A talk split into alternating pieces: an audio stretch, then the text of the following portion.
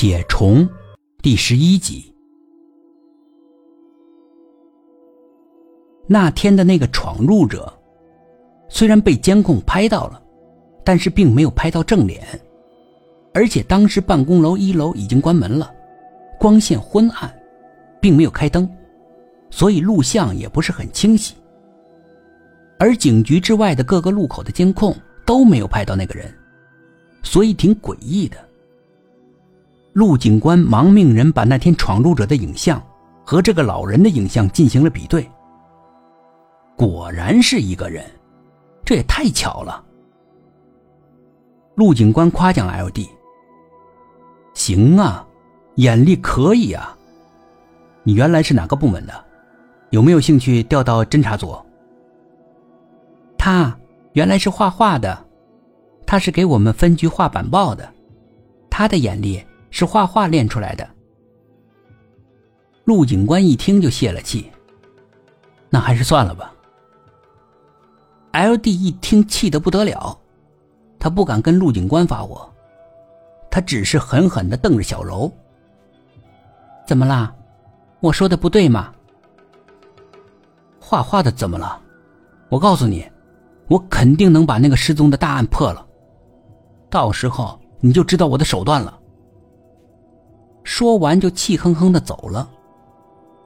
小柔跟陆警官相视笑了笑。小柔说：“跟他开个玩笑，他怎么急了？”这个人还挺有意思的，先不聊他了，我得赶紧派人去抓捕这个嫌犯。这个时候，L D 却匆匆的返回来了。陆警官问他：“怎么了？”不对呀，小柔。你还记得吗？当初我们去处理那个邻里纠纷案的时候，那个报案的人说，这个邻居养了很多的猫，他腿脚不好，还记得吗？记得，好像还说那个老人很少出门，怎么了？你看那些监控录像里面，他走的多快啊，哪儿像腿脚不好的人呢？小柔想了想，可能。也能走快，只是平时没什么急事儿，走的比较慢吧。邻居肯定是常年可以观察的，既然说他腿脚不好，肯定不会错的。这件事情肯定有问题，但是哪里出了问题呢？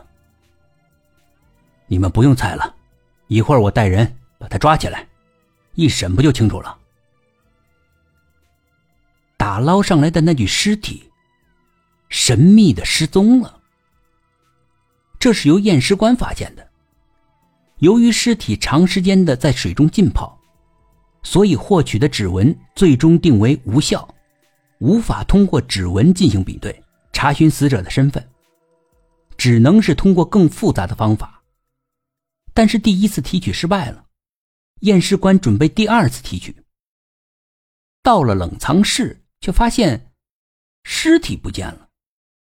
连帮查看监控，发现那个尸体居然是自己从冰柜里出来的，然后从窗户爬出去，进了卫生间里。卫生间没有监控，警员们到卫生间查看了半天，只发现了一些奇怪的粘液在地上留下的痕迹。痕迹在一个下水道口消失了。